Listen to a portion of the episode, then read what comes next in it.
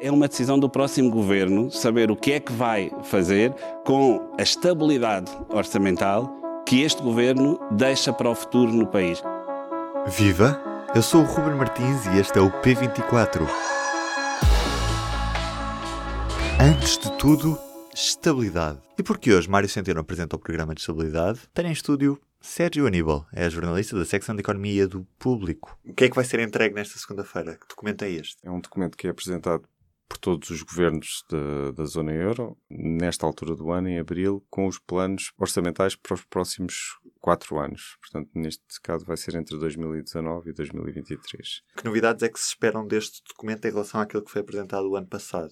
Pronto, este documento tem, tem várias particularidades em relação aos programas de estabilidade anteriores que o governo português eh, foi apresentando. Uma delas é o facto de ser antes de eleições legislativas. Portanto, este governo a traçar um plano orçamental que tem que ser cumprido ou, ou não cumprido pelo futuro governo. E, portanto, isso cria algumas limitações. Mário Centeno já disse em entrevista ao público que é um programa de estabilidade, não é um programa eleitoral. Portanto, em princípio, o, o governo irá evitar fazer uh, grandes promessas, grandes uh, definições de políticas concretas que depois uh, teriam que ser, teria que ser o, o futuro governo a pô-las em prática ou decidir não, não o fazer. Portanto, poderá ser um documento mais de, com os grandes números, definição de uma estratégia global, mas sem eh, casos em concreto. E, portanto, nesse aspecto, este programa de estabilidade terá menos detalhes, em princípio.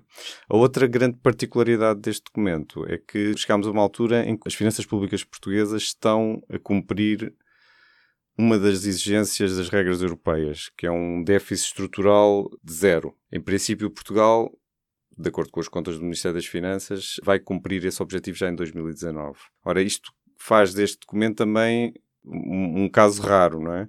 Porque geralmente os programas de estabilidade são feitos para cumprir metas europeias. É uma das coisas que está por trás de todos os programas de estabilidade que os governos portugueses têm apresentado ao longo das, dos últimos anos. E neste caso, como esta principal regra está já cumprida, eh, não há a exigência de eh, se ter que planear reduções de déficit significativas nos próximos anos. E, portanto, eh, será curioso verificar o que é que o governo faz perante este cenário de não ter constrangimentos de regras europeias.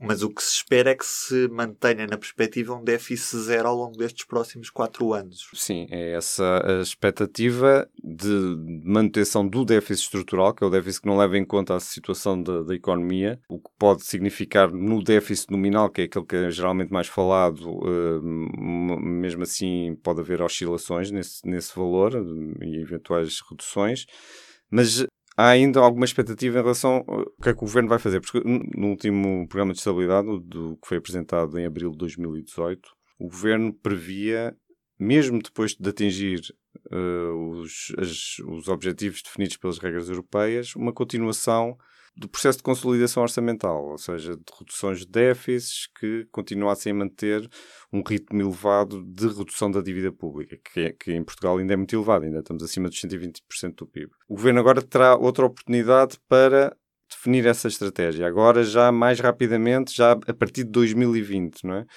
E, portanto, poderá ter aqui a opção de abrandar o ritmo de consolidação orçamental de forma muito significativa, ou mesmo travá-la, Uh, o que daria possibilidade, por exemplo, uh, fazer mais ao nível do investimento público, fazer mais uh, ao nível da função pública de recuperação de salários, aumentos salariais. Portanto, toda uma série de possibilidades que podem ser importantes, de facto, no debate eleitoral que se vai seguir dentro de poucos meses. Não? É? O governo tem estado pressionado pela esquerda para apresentar mais medidas a esse nível e tendo esta possibilidade de não ter de cumprir regras, de poder travar de alguma forma o processo de consolidação orçamental, pode querer aproveitá-las. Outra opção pode ser Mário Centeno querer manter um ritmo muito elevado de redução da dívida e não dar sinais significativos de estar disposto a aumentar despesas ou a facilitar de alguma forma. A política seguida permitiu virar diversas páginas, sendo que as mais importantes foram as páginas das dúvidas e dos medos.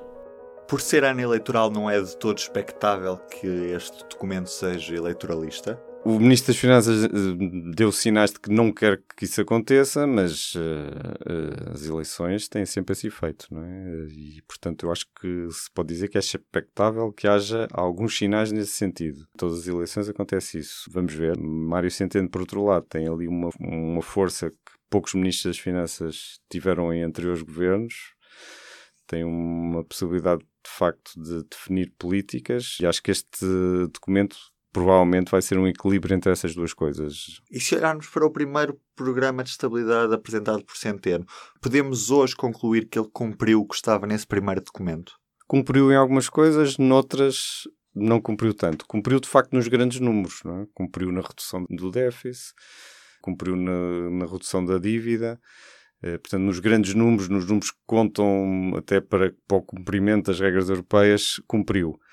Uh, noutros números, por exemplo, como o investimento público ficou abaixo do que foi delineado inicialmente, bastante abaixo. Na carga fiscal também ficou bastante acima do que estava delineado. Portanto, uh, pode-se dizer que cumpriu as metas do déficit, as metas da dívida, mas de uma forma um pouco diferente daquela que tinha sido traçada. À custa do investimento público e uma carga fiscal muito elevada. Sim, entre outras coisas, foram dois fatores importantes.